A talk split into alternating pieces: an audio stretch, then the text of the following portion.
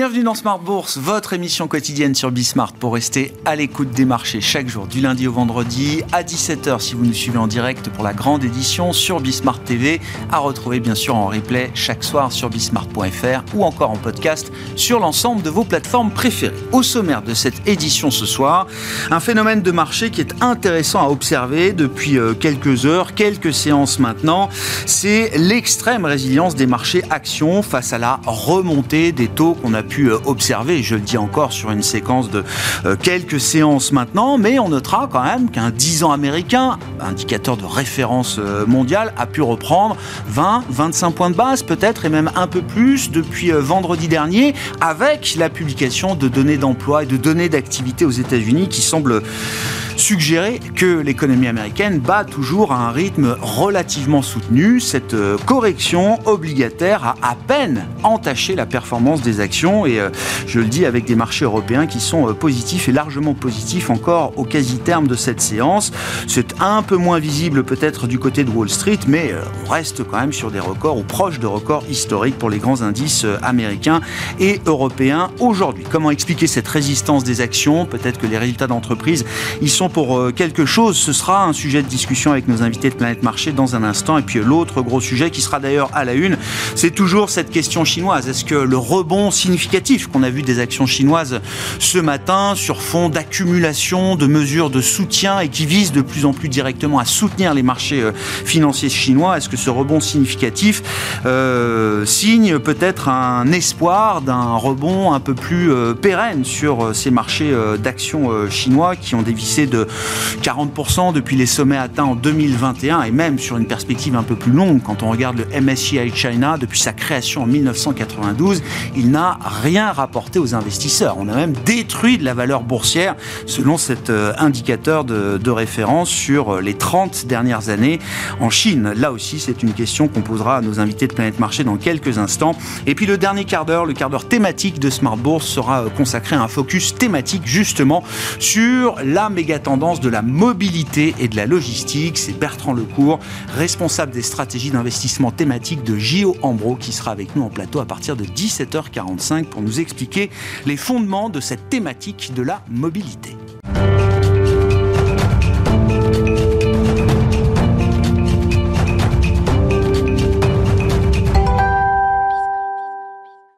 Avant d'accueillir nos invités et d'entamer notre discussion de marché, les infos clés du jour. Sur les marchés, bien sûr, c'est avec Pauline Gratel.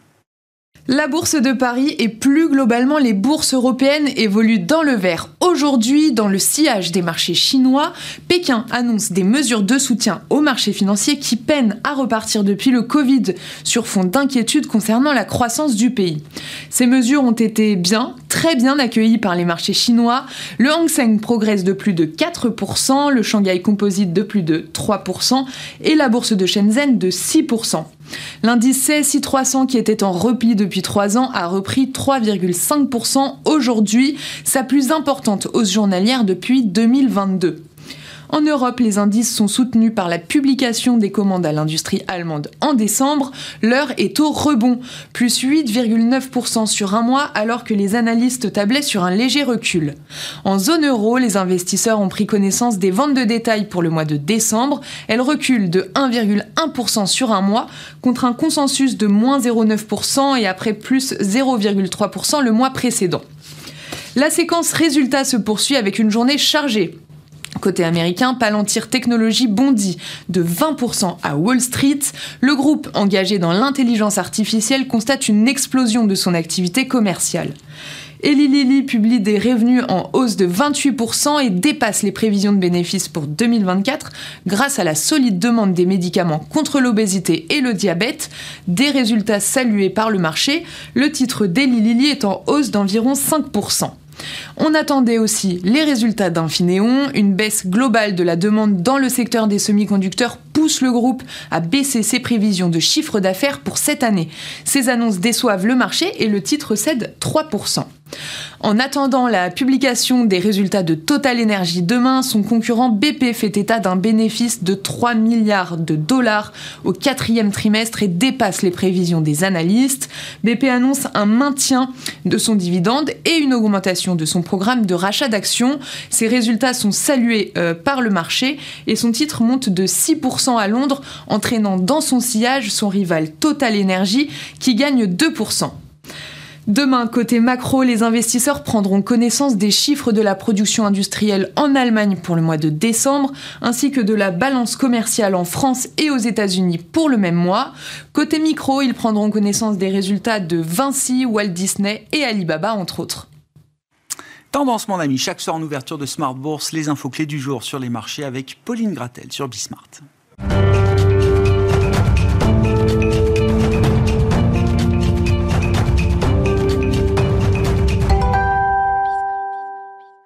Trois invités avec nous chaque soir pour décrypter les mouvements de la planète marché. Benoît Vesco est à nos côtés, le président de Delubac Asset Management. Bonsoir Benoît. Bonsoir Grégoire. Merci d'être là. Merci à Hervé Gouletker d'être avec nous également. Bonsoir Hervé. Bonsoir. Ravi de vous retrouver. Vous êtes Senior Economic Advisor d'Accuracy et Adil Amor qui complète ce trio. Bonsoir Adil. Bonsoir Grégoire. Merci beaucoup d'être là. Vous êtes directeur général de Shelter Prince Gestion. Mettons la Chine euh, à la une euh, avec effectivement ce rebond significatif quand même des actions chinoises qu'on a vu euh, ce matin après des points bas multi-annuel pour les grands indices euh, actions euh, en Chine. Et cette communication, alors que j'ai repris une petite phrase du communiqué du, régulateur euh, chinois, alors à lire en chinois dans le texte pour ceux qui en sont capables, je n'ai que la traduction, les vendeurs à découvert perdront leur chemise et iront pourrir en prison. On voit bien quand même l'agressivité de la communication des autorités de régulation en Chine qui montre quand même un sentiment d'urgence à stabiliser alors, je parle même pas de la croissance, je parle des marchés financiers, là, euh, Adil. On est dans ce moment où il y avait une urgence à mettre un plancher sur les marchés euh, financiers euh, chinois. Bah, la lecture qu'on a eue sur ce communiqué, effectivement, c'est qu'il y avait une volonté d'agir très très vite pour les marchés financiers indépendamment de l'économie, de, de la macroéconomie et des risques potentiels sur, sur ce qui se passe en Chine. Parce qu'il ne faut pas l'oublier, et on l'évoquait juste avant Grégoire, c'est depuis l'existence de l'indice phare en Chine, ben en fait, on a détruit de la valeur. Donc il y a des mesures, ce que j'appelle techniques, c'est très bien. Maintenant, fondamentalement, à la question, je pense que tout le monde se pose, est-ce que la Chine est investissable? Moi, je pense quand même qu'il y a, on va dire, des problématiques beaucoup plus profondes en termes de transparence, en termes de confiance aussi à réinstaurer. On en a vu passer quand même euh, un certain nombre d'événements en Chine hein, euh, sur l'immobilier, euh, les structures aussi actionnariales qui sont logées au Caïman et qui peuvent disparaître du jour au lendemain. Bref, moi pour moi, il y a encore un petit peu de temps avant de commencer à regarder en détail les actions chinoises du mois. C'est-à-dire que pour des investisseurs effectivement de, de long terme, hein, mettons de côté la hot money, pour des investisseurs de long terme, le compte n'y est pas. C'est pas ce genre de mesure qui va redonner de l'appétit ou de l'intérêt, même un intérêt, euh, j'allais dire presque tactique, pour euh, quelques mois vis-à-vis des actions chinoises bah, Pour moi et pour nous chez Shelcher, il nous faut d'abord un confort sous le plan macroéconomique. Sur le plan politique, macroéconomique, et un gage de transparence pour analyser des choses. Voilà. On aime bien les aspects fondamentaux. Aujourd'hui, on attend de voir, d'être rassuré avant de pouvoir, on va dire, bénéficier de ces mesures techniques. Maintenant, sur le plan tactique, une semaine, deux semaines, trois semaines, il y a forcément des coups à faire. Mais sur le plan long terme, il y a encore un peu de, on va dire, de, d'éléments à attendre.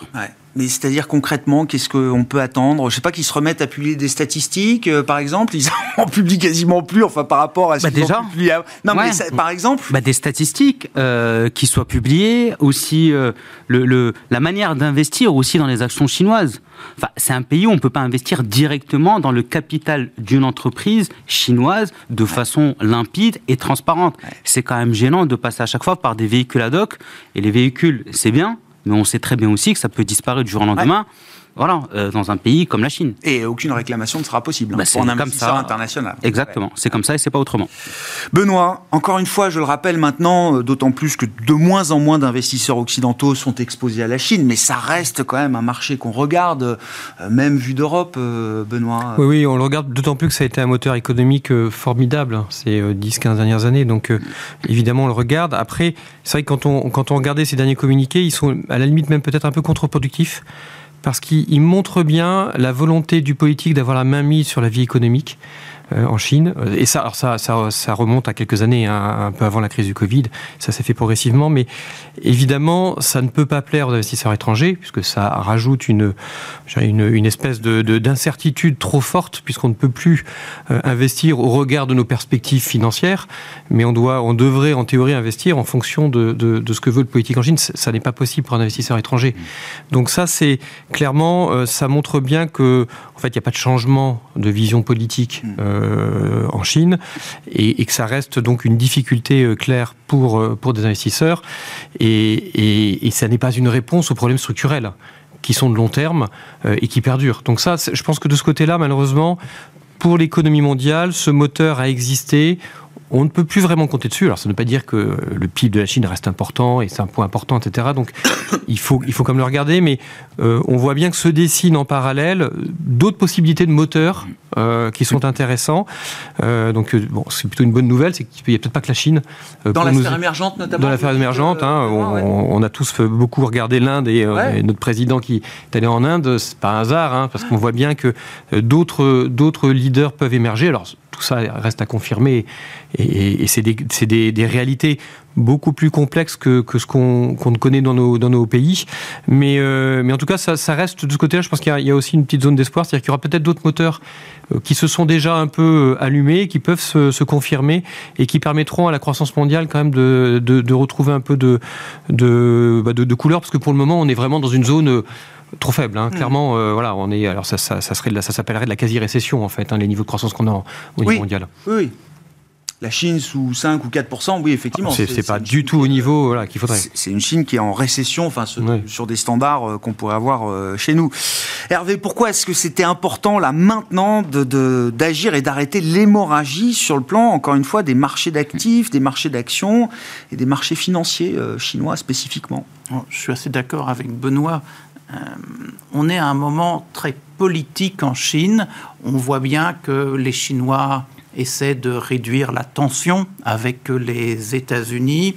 Et dans le sillage, il faut réduire la tension avec les investisseurs étrangers. On sait que en termes d'investissement direct, ils sont sortis. En termes d'investissement de portefeuille, il y a une énorme prudence. Et, et en fait, le symbole de ce qui resterait d'économie de marché en Chine, c'est quand même les marchés de capitaux. Et, donc, en fait, il faut bien qu'on ait des marchés de capitaux qui envoient des messages qui ne soient pas pessimistes, qui ne soient pas sinistres, parce qu'il faut que tout ça soit aligné. Donc, il y a un message politique qui est de dire, pour le moment, nous, Chinois, on a intérêt à s'entendre avec l'Occident parce que technologiquement, en termes d'expérience, on a besoin du reste du monde. Et d'ailleurs, c'est pour ça qu'ils essaient de s'entendre un peu moins mal avec les Américains. Ils font un peu la danse du ventre aux Européens. Tout ça, c'est la même histoire, mais on est dans le politique. Du côté de l'économique, en, fait, il y, a une espèce de, contraste. Quand on voit les, les, euh, la stratégie de moyen terme de la mmh. Chine, elle est très cohérente et elle pourrait d'ailleurs être un exemple pour le reste du monde. Les Chinois nous disent euh, avoir un modèle euh, tiré par l'investissement en infrastructure, par euh, les exportations, par la construction, tout ça c'est fini. On veut mettre en place un nouveau modèle où il y aura une demande intérieure plus équilibrée, comprendre investissement en équipement, consommation, où il y aura du secteur manufacturier parce que c'est la clé de la compétitivité et évidemment de la transition énergétique parce que c'est une nécessité. Donc le modèle de moyen terme, ils l'ont. Le problème, c'est qu'à court terme, ils sont complètement coincés. Il n'y a pas de confiance, ni des entreprises privées, ni des ménages. La construction, il y a, je sais pas, il y a 10 ans, ça croissait à 10% l'an. Aujourd'hui, ça recule de 10% l'an. La construction euh, stricto sensu, c'est 7 points de PIB, mais si vous prenez tout ce que ça entraîne autour, ça, peut être, ça peut monter très haut. Lorsque ça croissait très vite, ça pouvait faire 25 points de contribution au PIB. Donc c'était très important. Et ils ont ça, ils ont plein de dettes partout, à tous les étages. Et donc, en fait, la, à court terme, la gestion de l'économie, c'est très compliqué. Et en fait, là où ils auraient un peu de degré de liberté, c'est sur la confiance, mais ça impliquerait de donner euh, plus d'autonomie aux entreprises privées, aux ménages. Et, en fait, c'est tellement peu dans l'esprit euh, du parti État aujourd'hui que le court terme est compliqué. Donc en fait, ils essaient d'avoir un habillage plus politique de leur court terme. Donc on dit, regardez, on, fait des bonnes choses, on prend de bonnes initiatives. Besoin de rester attractif quand même dans une certaine mesure. En espérant euh. que ça crée un petit peu de confiance. Mais, mais je pense qu'à court terme, la marge de manœuvre est limitée, sauf à changer de politique complètement. Et comme il faut bien aligner le court terme et le moyen terme, ils hmm. ont une vraie difficulté. Est-ce que euh, les difficultés de la Chine remettent en cause euh, euh, l'investissement émergent dans son, dans son ensemble pour une année comme 2024 par exemple, Adil, ou est-ce qu'on réfléchit quand même à des stratégies tournées vers les émergents en mettant l'éléphant chinois peut-être de côté désormais? Alors moi personnellement, enfin la Chine, je la mets en dehors des marchés émergents. D'accord. Ça, c'est un mastodonte à part. C'est un gros bloc. D'accord. Voilà, c'est problématique. c'est sujet. Un statut et une stratégie à part, voilà, si je puis dire. Pour toutes les raisons euh, qu'on vient d'évoquer, et je suis totalement en phase avec euh, mes collègues ici. Maintenant, dans le monde émergent, on a parlé de l'Inde. L'Inde, tout est au plus haut. Le PIB, les marchés, les taux sont plus bas, enfin les obligations, le marché du crédit, la transition énergétique qui explose en Inde. Il y a des boîtes euh, avec des, des, des, ambitions qui sont juste stratosphériques. L'Amérique du Sud aussi, mm. il y a un certain nombre de choses qui se passent. Les marchés obligataires en plus dans ces pays-là, eh bien, il s'avère que le monde émergent a réagi très très très vite face à une vague potentielle inflationniste pour éviter les erreurs du passé. Donc on est dans une, on va dire, dans, dans un mode où finalement les taux seront amenés à baisser, des économies qui tiennent, mais si ça explose, enfin ces marchés-là, le Brésil, le Mexique, l'Inde, encore une fois, l'Inde, l'Inde, l'Inde. Ouais, ouais. Ne pas oublier l'Afrique, il se passe des ça choses. Ça fait 8 ans que ça monte en Inde. Hein. C'est bah pas, euh, pas, nouveau. C'est pas. Euh, bah, c'est la nouvelle Chine. Voilà, c'est un terme qui euh, apparaît très souvent, voilà, dans, dans, les médias et dans les journaux. Donc le monde émergent, pour moi, clairement, c'est un sujet à regarder. Encore une fois, sur le plan économique, financier, mais aussi face aux enjeux énergétiques mondiaux et des pays où il s'avère qu'il y a du solaire, il y a du vent, il y a plein de choses à faire quand même il manque des infrastructures. Oui, bien sûr, oui, il y a des choses à faire, effectivement, euh, avec plein de classes d'actifs qui permettent, justement, j'imagine, de, s'exposer aux, thèmes euh, émergents.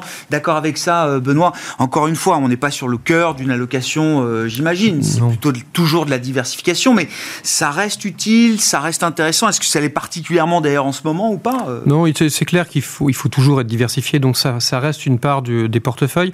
D'autant plus conjoncturellement, on a passé la phase difficile de hausse des taux directeurs, notamment américains, dont ils sont fortement dépendants.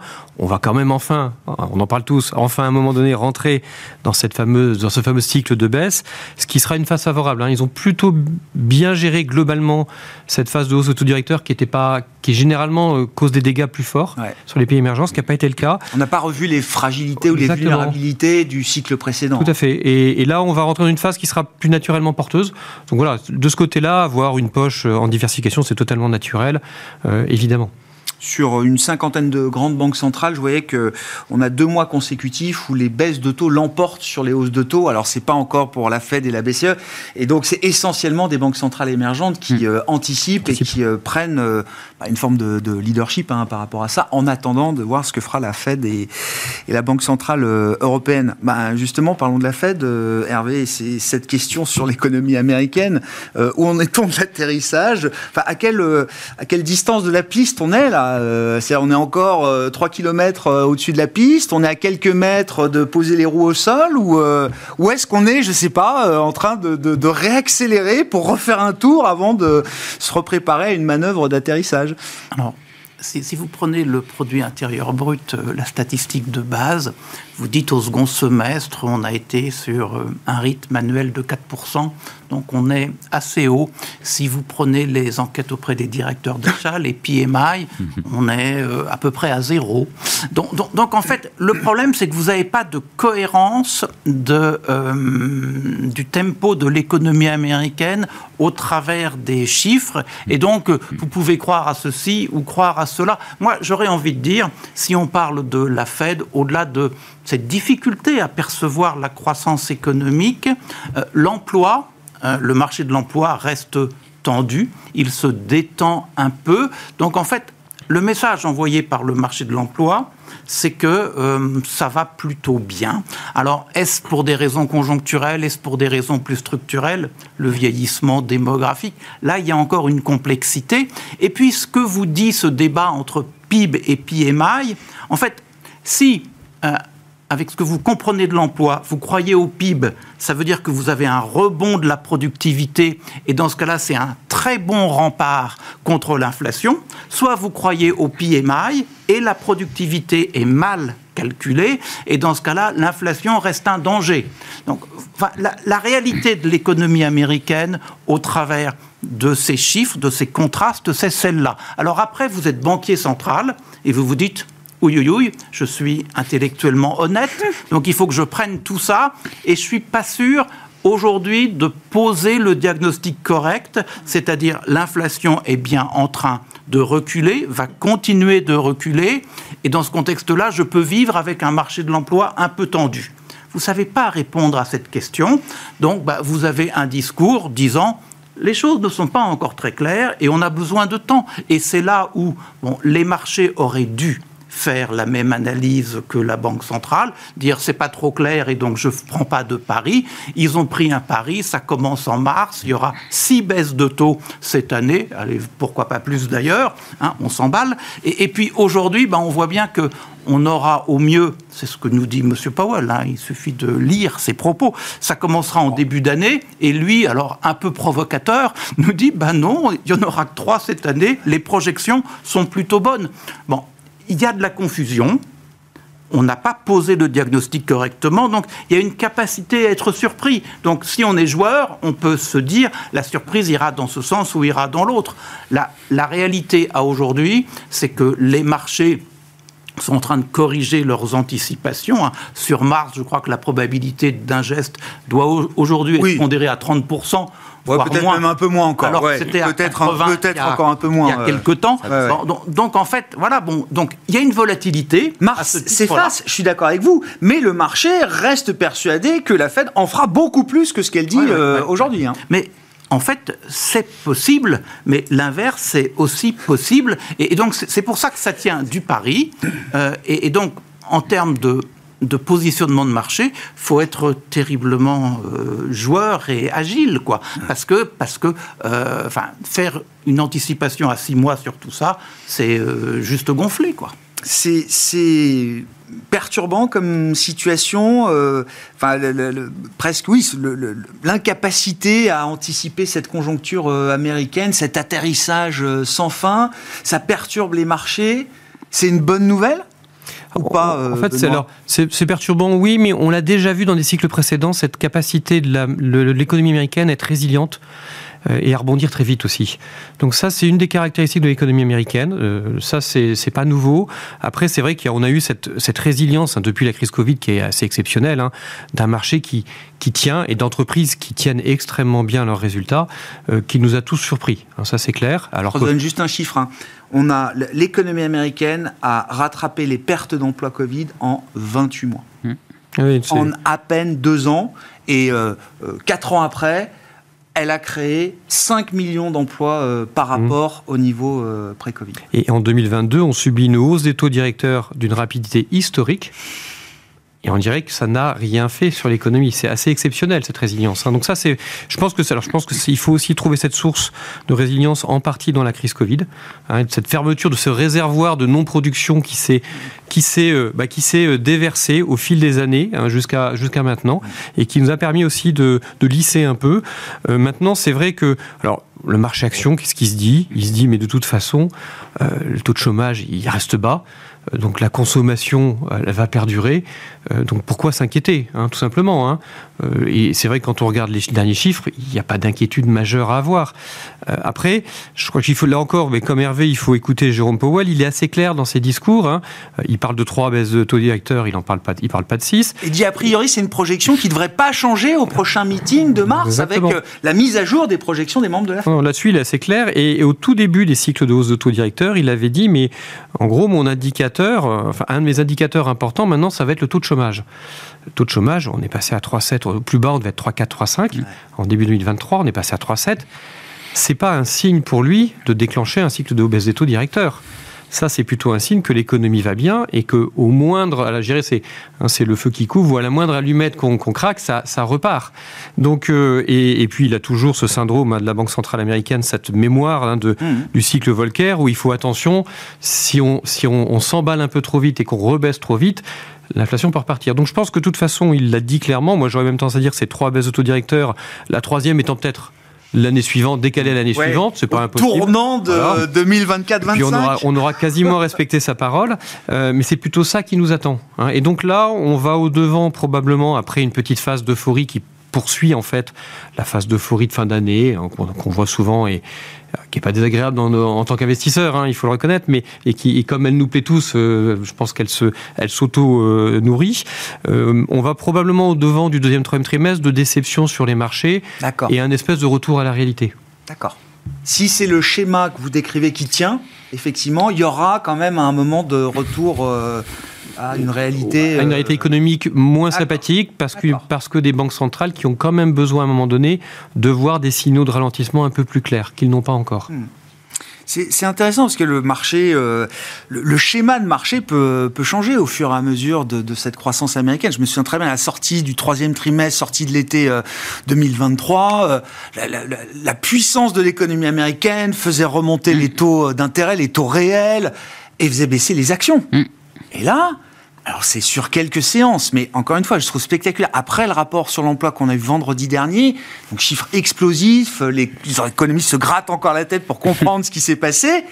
Bah, le S&P 500 a, a été un peu volatile sur la publication, et puis au final, le marché action a décidé que c'était une très bonne nouvelle, comme le disait Benoît. Ouais. Et on termine au plus haut historique euh, sur cette séance.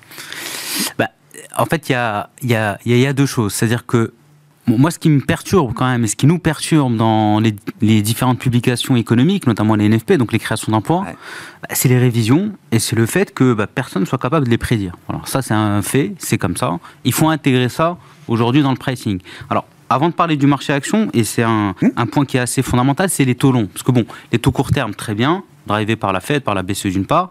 Mais les taux lourds aujourd'hui, où est-ce qu'ils sont? On a dépassé les 4%, vous disiez Grégoire. Pour moi, il y a quand même quelque chose de nouveau à intégrer dans le pricing de ces taux longs. On est dans un monde où on pense qu'on aura de la volatilité de l'inflation. Quand on dit volatilité de l'inflation, qui permet de pricer les taux longs, c'est une prime de risque. On parle évidemment des déficits à financer. Je crois que c'est 2000 milliards en 2024, c'est ça Ce que devra faire Madame Yellen. Qui reste à, a priori, ou un petit peu moins, un petit peu plus, mais grosso modo, bon, il y a quand même des choses très très très long terme à, à, à financer. Il y a les élections américaines qui arrivent. Donc la prime de terme, quand on veut la calculer correctement, bah aujourd'hui, elle est négative alors qu'en théorie, elle devrait être très positive de par ces nouveaux facteurs. Bah, les taux longs, si on anticipe qu'ils doivent monter, mécaniquement, en théorie, on doit avoir quand même des actions qui doivent baisser. Sauf que, bah, on a eu de la micro qui est revenue et des publications qui sont juste stratos, stratosphériques, pardon. Quand on voit, je pense qu'on en parlera tout à l'heure, mais aux États-Unis, même en Europe. Euh, non, parlons-en maintenant. Euh, quand, bah, quand, on voit Meta, par exemple, Meta, voilà, maintenant un dividende va être versé. Voilà, ça c'est la grande nouveauté. Et Meta qui rentre dans un nouveau monde. Meta aujourd'hui, c'est de la résilience en termes de génération de chiffre d'affaires, c'est de la publicité et un nombre de connexions hallucinants par jour. Et donc, on rentre dans une boîte bah, un peu Goldilocks qui va générer du chiffre, qui va générer euh, du free cash flow de façon systématique. Ça, c'est un nouveau monde. C'est intéressant hein, l'exemple Meta et, et, hmm. autres, hein, parce que je. Il y a des boîtes comme Apple qui euh, ont déjà une histoire suffisamment hmm. longue pour avoir euh, démontré leur capacité à se réinventer plusieurs fois. Une boîte comme Meta, ou j'en sais rien, ou Snap, ou d'autres, hmm c'est le premier test de restructuration de leur histoire. Bah, c'est exactement ça. Il y avait l'échec du métaverse. Ça s'est fait. Voilà. Beaucoup de capex qui ont, qui ont été mis sur la table. Maintenant, on sait donc euh, Mark Zuckerberg se recentrer sur son business a démontré qu'il était capable de générer du chiffre, du chiffre résilient. C'est ce qu'on aime beaucoup. Meta aujourd'hui, c'est plus euh, la boîte de tech où on va anticiper des revenus qu'on ne constate pas, on les voit. Il y a même un dividende. Donc c'est un autre monde pour Meta. Amazon, c'est la même chose. Microsoft aussi. Google, bon, il y a une petite déception sur la partie publicitaire, mais c'est la même logique.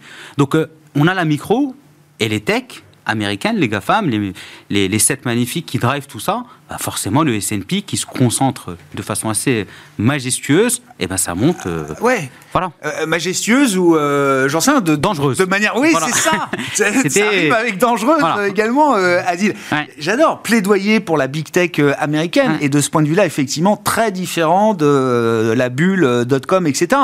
Néanmoins, vous mettez le doigt dessus, il y a ce facteur de concentration parce que maintenant c'est même plus les magnificentes 7 il faut peut-être mettre Tesla de côté pour un temps. Euh, J'en ai pas cas. parlé, mais effectivement. Non, mais je veux dire, c'est encore plus concentré que ça ne l'était euh, la semaine précédente, le mois précédent et le trimestre précédent. Là, pour moi, c'est le gros risque qu'on a dans ces marchés. D'accord. Encore une fois, aujourd'hui, on est dans un marché où. Donc, faut être capable d'en avoir, mais euh, pas trop. en avoir, mais pas trop ou pas trop longtemps et pouvoir être euh, schizophrène pour reprendre vos propos tout à l'heure, un peu paranoïaque, ou je sais pas, on peut trouver plein de termes pour, pour le décrire, mais c'est nos marchés aujourd'hui. Voilà, LVMH aussi en Europe, c'est un exemple euh, édifiant. Voilà, à 650, 660 euros, la publication, on dépasse les 750. Finalement, le relais américain par rapport à la Chine, en termes de résultats, voilà, c'est notre quotidien d'investisseur.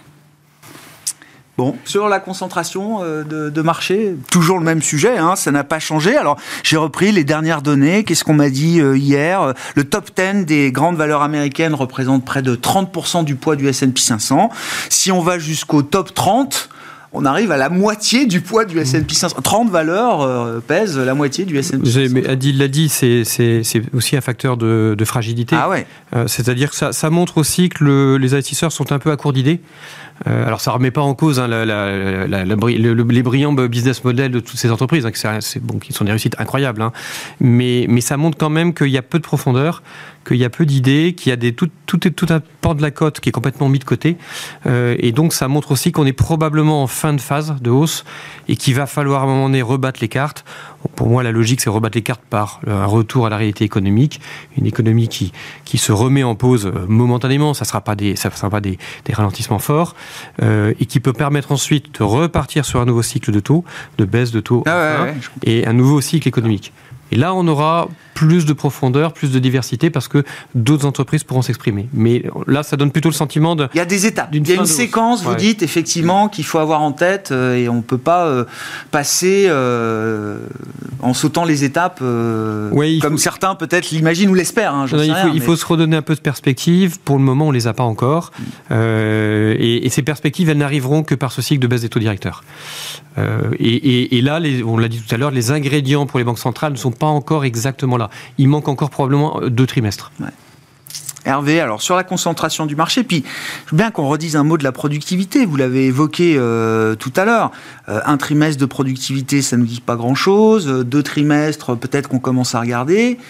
Ça fait trois trimestres au moins aux États-Unis qu'on voit une accélération de la productivité. Alors, l'histoire nous dira si elle est réelle ou pas, mais à ce stade, on regarde quand même. Je pense que d'ailleurs, c'est c'est plus la productivité et les coûts salariaux unitaires sortis le jeudi que les chiffres de l'emploi du vendredi qui ont euh, produit en fait cette inversion de la corrélation entre le prix des actions et le prix des obligations. Donc euh, euh, il y a les obligations, le prix baisse et les actions, le prix monte. On retrouvait finalement ce qu'on connaissait depuis les 20 ou 30 années passées. Et je pense que la lecture du marché, ça a été de dire waouh, la productivité, elle est là. Alors le problème, c'est qu'elle est. Là, c'est le vrai Goldilocks, là. Là, c'est le vrai Goldilocks. Mais alors, on ne sait pas s'il faut retenir qu'elle est sur un rythme de 3% l'an, de 2% l'an, de 1,5 point. Prenez le chiffre le plus faible, 1,5 point avec des salaires entre 3,5 et 4, ben vous faites un calcul compliqué, 3,5 ou 4 moins 1,5, et vous vous dites finalement, le socle de mon inflation, allez, il est entre 2 et 2,5, c'est bon. Et, dans ce cas-là, ben, vous vous dites, on est revenu à la case départ, les bonnes vieilles décennies passées, eh bien, on a une corrélation inverse, très bien, donc j'ai ma protection, euh, action, obligation, tout va bien.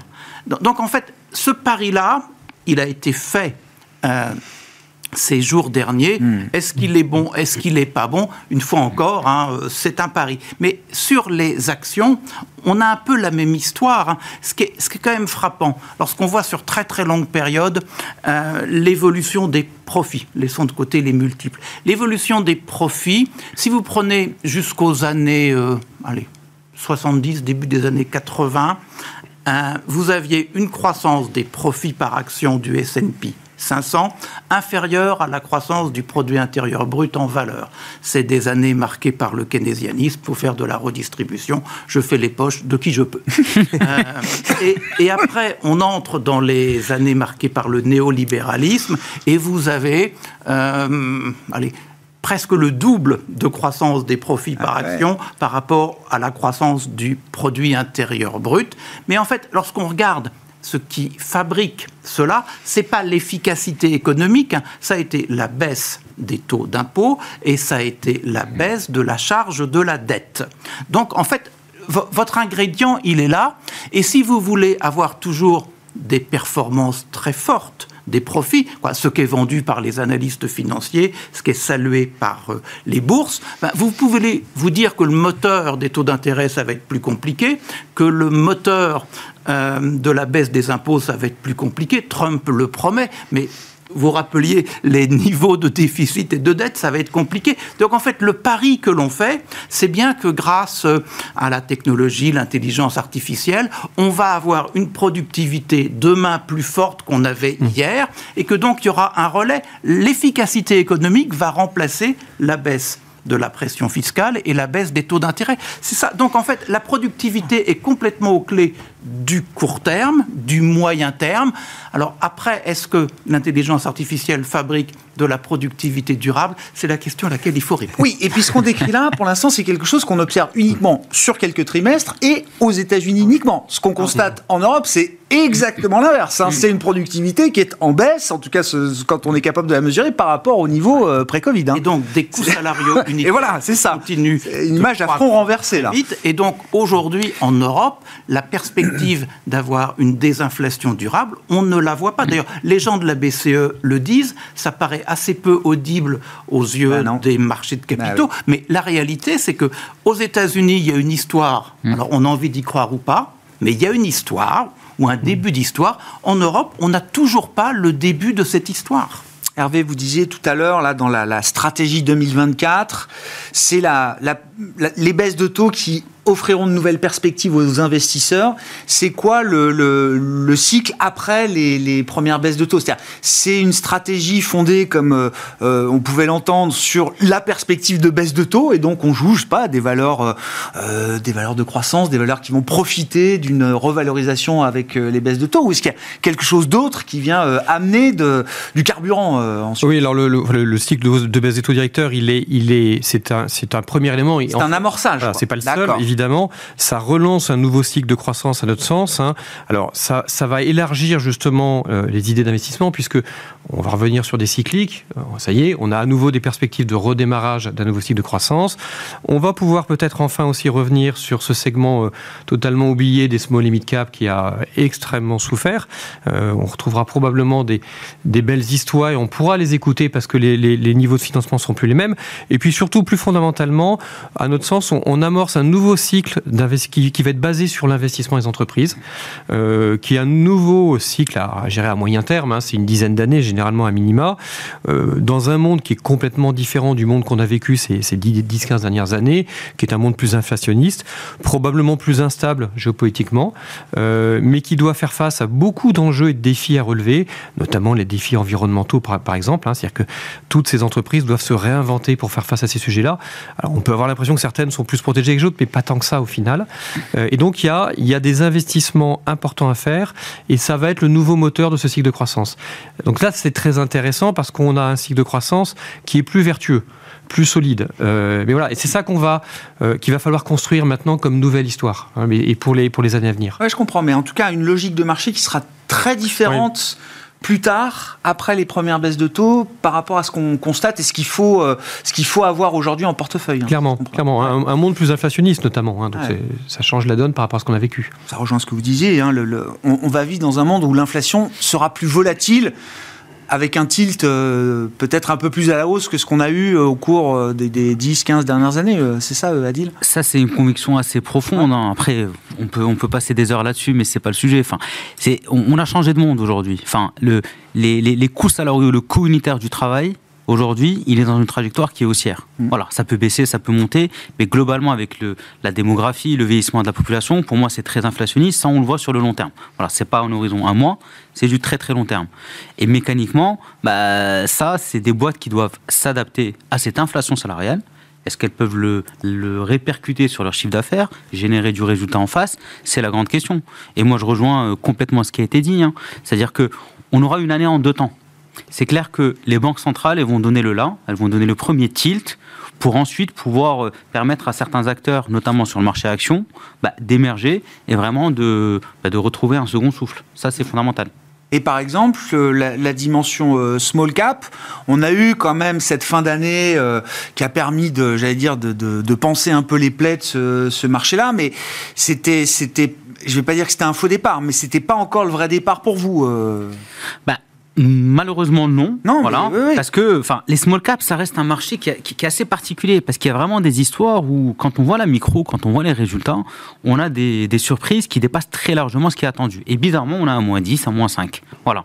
Il y a aussi, on va dire, des effets techniques. Il y a quand même le concurrent numéro un des small et mid cap, le marché du private equity, voilà, qui, euh, qui est comme il est, qui a ses difficultés ou pas, on en pense ce qu'on veut forcément, il faut un catalyse qui soit très très fort pour amener des flux. In fine, il faut des flux pour que les marchés montent. Il faut des acheteurs. Voilà. Hmm. Aujourd'hui, ces acheteurs-là, et dans les poches d'allocation, les small caps, bah, elles n'ont pas encore la part belle. Vous confirmez aussi hein, l'idée qu'il n'y a pas eu de flux, ou en tout cas pas de, flux significatif pour euh, entretenir quelque chose d'un peu plus persistant à ce stade sur, euh, sur Non, ça, alors ça montre par contre, hein, je pense, la crédibilité de ce scénario, c'est-à-dire que euh, fin d'année, on a vu ce, cette espèce de faux départ, hein, mais ce qui montre bien que quand on va avoir, parce qu'on a, en fait, on, quoi on a, on anticipé un cycle de baisse des taux plus fort et plus rapide prématuré. dès la fin d'année. C'est ça. C'était une répétition, on va dire. Voilà, on sait, on voilà, ça. et ça montre juste qu'on y est prêt, mais il faut maintenant il faut vraiment que ça se confirme par la réalité de ce, cycle de baisse des taux directeurs. Et en fait, on a voulu aller un tout petit peu trop vite sur, ces, sur cette fin d'année dernière. Hmm. Bon, à propos de, baisse de taux, euh, il y a un risque, je ne sais pas, que la Banque Centrale Européenne se retrouve quand même en position d'erreur à un moment ou pas euh? Euh, avec peut-être une économie américaine toujours plus résiliente qui euh, mènerait euh, la première baisse de taux de la Fed assez loin, plus loin dans le calendrier que ce qu'on imagine aujourd'hui. Et s'il faut respecter la séquence d'une Fed qui est leader dans les changements de, cycle et de réglage de politique monétaire, est-ce que ça peut emmener la BCE dans une erreur un peu douloureuse pour l'économie en zone euro hein? La difficulté pour la BCE, c'est qu'il n'y a pas de croissance. Hein. Donc on est à croissance euh, zéro. Hein, et que l'inflation, alors elle a ralenti, mais que euh, ce qu'il y a derrière ce ralentissement, donc on parlait des coûts unitaires du travail, eh bien ça n'envoie pas de signaux pérennes sur le ralentissement. Et donc la BCE, elle, elle a un mandat qui est d'abord la lutte contre l'inflation. Et donc, elle dit je n'y suis pas. Ce qu'elle espère, c'est qu'à l'horizon des prochains mois, sur la productivité, sur les salaires, eh bien, il y aura des signaux plus positifs qui permettent de mettre en accord les perspectives sur l'activité, les perspectives sur les prix. Pour le moment, on n'y est pas. Et comme son mandat, c'est l'inflation, ben, on a un peu ce dialogue de sourds entre des marchés qui lui disent il faudrait que tu baisses parce que tu vois bien que nous, ça va pas fort, tout au moins. Les, le sous-jacent croissance économique de la formation des euh, résultats, c'est pas terrible. Mais, mais elle qui répond, ben pour le moment, je ne peux pas. Et donc, alors, est-ce qu'on peut la forcer à aller plus vite que la musique? Je ne crois pas. Elle va se, se, se draper dans son mandat et elle dira c'est pas le moment. Donc en fait, l'ajustement il va moins être du côté de la BCE que du côté des marchés. Les, marchés, ils reçoivent la leçon de la Fed aujourd'hui, c'est pour plus tard, et ils doivent comprendre que derrière cette leçon, il y a la même chose du côté BCE. Il y a eu un moment l'espoir, la BCE va faire plus vite que la Fed parce que la situation est plus mauvaise, et donc comme elle est plus mauvaise, l'inflation va rentrer dans le rang plus vite. Mais, mais ça, aujourd'hui, alors est-ce que c'est une chimère? J'en sais rien, mais au moins ce n'est pas ce qu'on voit. Donc, donc en fait, une erreur de la BCE, je ne crois pas. Par contre, un appel à une plus grande patience des marchés, c'est possible. Et, l'erreur dans ce cas, comme sur les États-Unis d'ailleurs, aura été plutôt du côté du euh, marché. Quoi. Hmm. Bon, le marché qui a un peu réajusté effectivement son calendrier d'anticipation de, baisse de taux, mais on est toujours quand même dans cette discussion, pour ne pas dire ce bras de fer entre les, euh, les marchés, les anticipations de marché et la communication des euh, banques centrales. On a passé les premières séries de réunions de début d'année. Les prochaines auront lieu euh, courant mars, 7 mars pour la BCE et 19 et 20 mars pour la Réserve fédérale américaine. Merci à vous trois. Merci d'avoir été les invités de Planète Marché ce soir. Adi Lamor, Shelcher Prince Gestion, Benoît Vesco de Lubac Asset Management et Hervé Goulet de Kerr,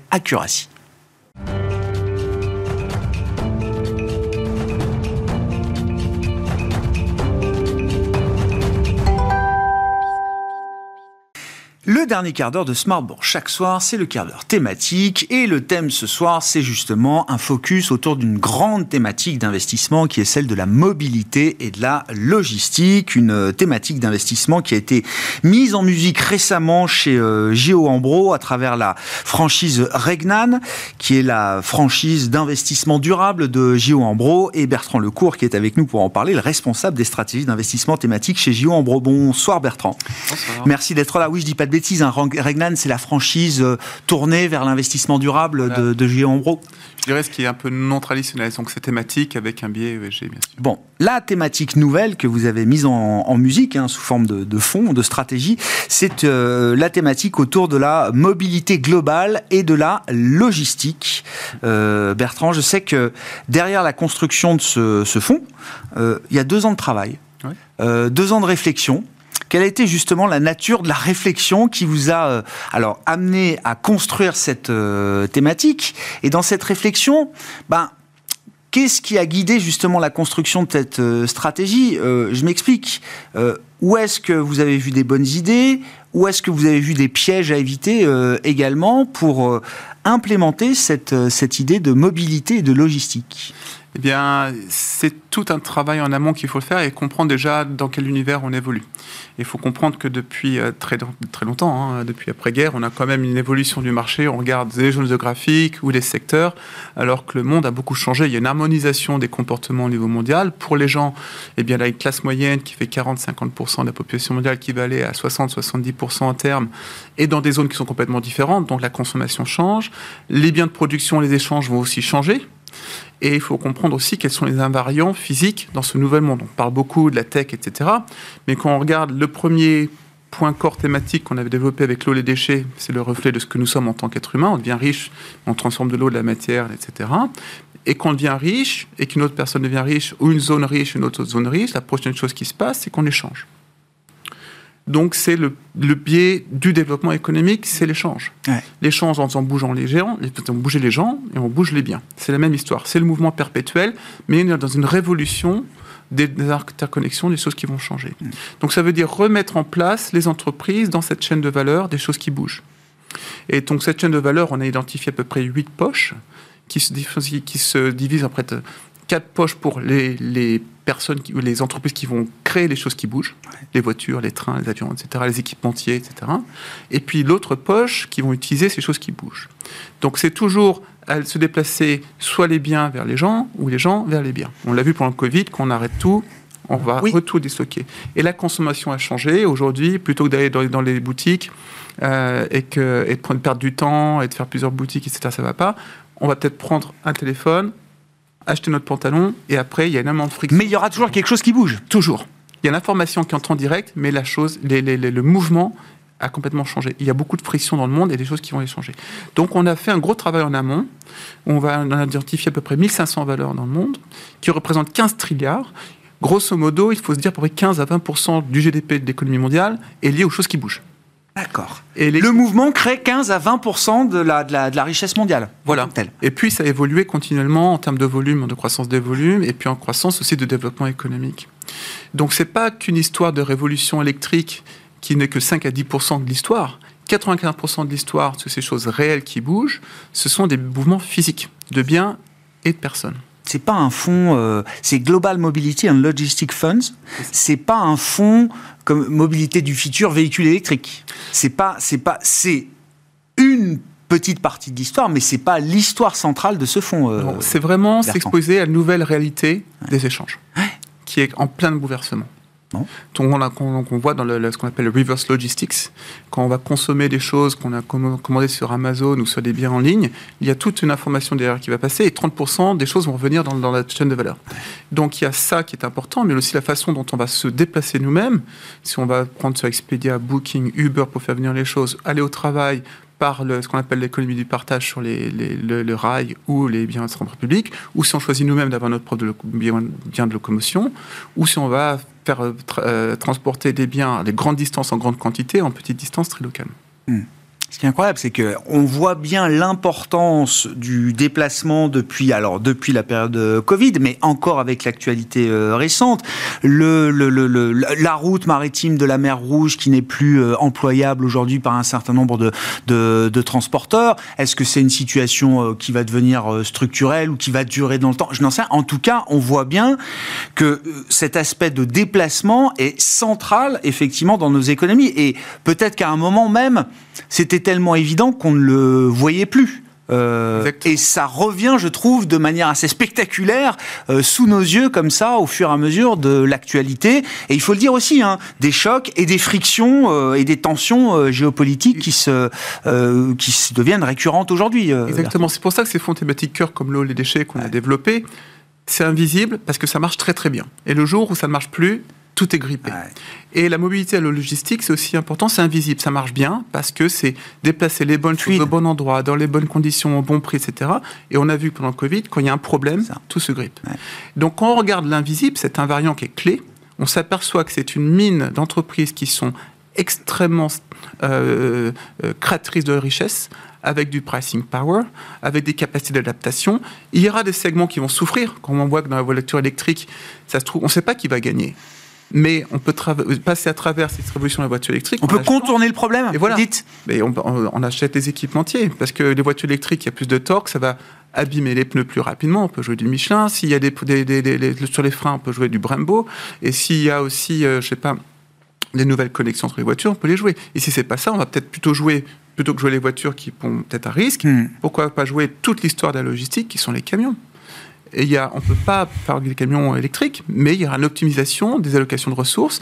Et s'il y a des frictions sur le, trading entre les grandes zones géographiques, le re-onshoring prend le relais. Et il y a plus de, pression sur les systèmes internes. Donc aux États-Unis, plutôt que de trader avec d'autres grandes zones, on va réutiliser le rail, on va se reconnecter, des nouvelles zones de, logistique, des, camions pour les dernières vannes, pour le last mile logistique et le reverse logistique dans les villes. Et ça, ça va développer de la croissance et de la, création de valeur dans la, construction et euh, du, portefeuille, vous le disiez, euh, on, a identifié un univers d'environ 1500 valeurs euh, au départ, mmh. qui a été réduit à quelques centaines et qui, euh, dans le fond, se retrouve à quelques dizaines de valeurs aujourd'hui en portefeuille. C'est ça, Bertrand C'est important de savoir définir son univers pour savoir être le mieux positionné dans l'univers et de savoir aussi comment l'univers d'investissement évolue. Donc, on a identifié à peu près 1500 valeurs qui sont 15 trilliards de market cap. c'est petit, c'est pas petit, hein, c'est 5 à 6 fois le plus gros que le, le, fonds qu'on avait initialement. Donc, c'est une capacité à 10 milliards de dollars pour un fonds, c'est pas gadget. On a une grosse euh, capacité à investir dans notre boîte liquide. Et puis, on a réduit, grosso modo, par zone géographique, US, Europe, reste du monde. Donc, il y a beaucoup dans le reste du monde, hein, c'est énorme, parce que tous les facteurs de croissance sont là. Mais on a regardé les capitaux au-dessus d'un milliard. Après, on a regardé la liquidité. On a fait des zones d'exclusion pour les entreprises qui sont pas très bien exposées sur les armements, des choses problématiques. Mm-hmm. Après, on a regardé 20 ans de capacité à créer de la, valeur. Et on a réduit 500 entreprises. Et sur ces 500 entreprises, on a pris les 150 meilleures dans lesquelles on fait un portefeuille de près de 30 à 50 valeurs. Et bien décorrélé dans les quatre euh, poches qu'on a vues, donc soit les, constructeurs de choses qui bougent, ou soit ceux qui vont les opérer. Hmm. C'est une stratégie qui, euh, qui est censée se comporter comment euh, dans le temps, Bertrand? Est-ce que c'est est -ce c'est un tilt pour un allocataire cyclique, très cyclique, ou est-ce qu'il y a quand même l'idée qu'on arrive à rendre la, le comportement de la stratégie un peu acyclique Alors c'est intéressant qu'on avait développé initialement notre fonds qui marche bien pour les déchets, c'est une croissance défensive. Là c'est une croissance un petit peu plus agressive. Donc en fait les deux se combinent très très bien. Donc on est toujours sur le même type de risque-rendement comme des valeurs tech, mais y a des trucs complètement différents mhm. parce que c'est plutôt des industriels et des biens conso et des services. Donc complètement l'opposition euh, d'une allocation classique. Mais ce qu'on voit effectivement c'est je dirais, euh, ce qui huile l'économie, l'économie euh, classique. Quand l'économie est un peu plus stabilisée et que tout repart, ça va très très bien se comporter. Donc comment jouer un rebond d'économie réelle, en dehors de la tech qui, a, qui était le rebond l'année dernière, c'était des taux sans risque et de la tech. Si ça, ça se normalise, ces entreprises tech qu'on va pas doubler tous les trois ans, ça devient un petit peu plus normalisé. Mm. On va jouer l'économie réelle et le développement des échanges. Comment jouer ça Mais on ne peut pas jouer dans des dans allocations classiques sectorielles.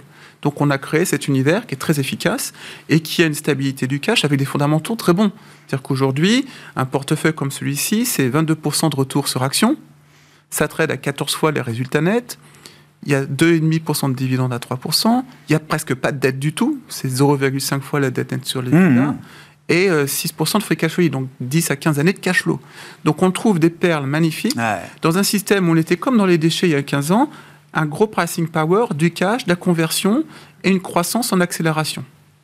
Un des enjeux de la gestion thématique aussi, c'est de, de bien calibrer la, la pureté du, du, du- du portefeuille, euh, en l'occurrence par rapport au thème défini. Euh, euh, Bertrand, comment vous mesurez la, la, la pureté du portefeuille Alors, par rapport à cette thématique de la mobilité points- logistique? C'est un des grands points de différenciant de ce qu'on fait chez Regnan, c'est que on met d'abord le fonds euh, dans une logique d'investissement et de pureté et de faire les travaux bons pour les investisseurs. Donc, quand on fait un prospectus comme ci, on va définir l'univers d'investissement. Première chose, on a vu que c'est des ratours qui sont au-delà du MSCI World depuis euh, 20 ans. Ouais. Donc ça bat l'économie réelle et ça va aller plus vite. hein. Les, les rapports de la construction des ingénieurs américains voient que le transport et la logistique, ça va aller entre 7 et 9% de croissance par an, donc trois fois plus vite que l'économie américaine dans les cinq prochaines années. Donc un, rendement, risk-return. Deux, pureté, pour être sûr que 90% des activités sont tirées par la mobilité et la logistique. Donc chaque entreprise sont dé- décomposées C'est une par part de chiffre d'affaires Voilà. qui est de donc, on va dans 80-90% les tournée vers ces- Exactement. C'est ce qui tire le portefeuille. C'est pour Ouais. ça qu'il y a eu beaucoup de smart mobility, électricité. Mais quand on regarde tous ces macro chip makers, c'est que 20% qu'il y a mobilité. Donc Ouais. le fonds va tirer par quelque chose qui est plus techy et quand ça sera Ouais. versé, on n'aura pas la Très clair. Et le troisième point, c'est le ESG, en intégration pour des raisons fondamentales régulatoires. Et puis, un, un quatrième point qu'on a mis en place, mais qui n'est pas dans la régulation, c'est que c'est quand même un fonds qui permet l'accès aux biens essentiels pour les gens et l'accès au développement essentiel pour les entreprises. Et ça, c'est un point hyper important, cette capacité d'avoir une liberté de développement euh, dans le fonds, mais qui est mappé sur un autre article. Il y avait avec l'eau et les déchets le, le- le besoin euh, primaire, enfin le, le besoin euh, indispensable pour commencer à créer du développement économique. Et là, on a le deuxième étage, c'est ça, Exactement. avec la mobilité qui est, qui est au cœur des échanges et au cœur justement du développement euh, économique mondial. Exactement. Et dans le budget d'un ménage, c'est des choses incompressibles. C'est-à-dire qu'on regarde, prend un ménage moyen dans, dans un pays européen, par exemple, 20 à 25 des dépenses sont liées directement ou indirectement à bouger les choses. Soit pour aller travailler, soit pour aller en vacances, le taxi, ou la partie qui est dans la consommation. 3 c'est l'eau et les déchets. Après 15 l'énergie, 30 votre, votre loyer ou votre maison. Et les restes, c'est résiduel de la consommation. Donc on ne peut pas compresser ces choses. Et comment se protéger sur le fait qu'on est un, bien un aversionniste eh bien, on peut être exposé à ce type de valeur qui nous protège. Oui, bien sûr. Ça peut être un poste de dépense, ça peut être aussi un poste d'investissement pour couvrir euh, effectivement le coût, euh, le coût de ces dépenses. Merci beaucoup euh, Bertrand. Merci pour euh, venir nous éclairer sur ces gestions thématiques, ces grands thèmes d'investissement. En l'occurrence, on parlait avec vous du fonds Regnan Global Mobility and Logistics Fund et vous êtes responsable des stratégies d'investissement thématiques chez Ambro. Bertrand Lecourt était l'invité de ce dernier quart d'heure de Smart Bourse ce soir.